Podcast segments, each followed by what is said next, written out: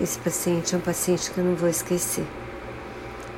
Ele tem na faixa de 60 anos,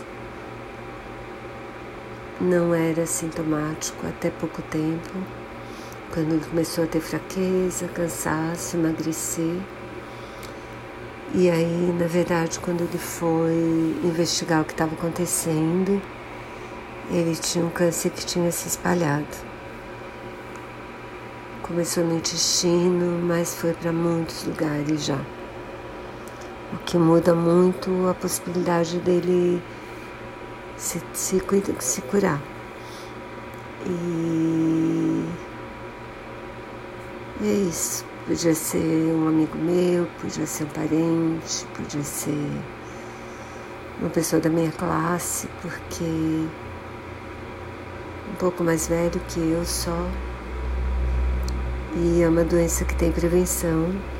A prevenção dessa doença é a colonoscopia regular, porque daí, em vez de pegar o câncer depois que espalhou, você pega o câncer no começo.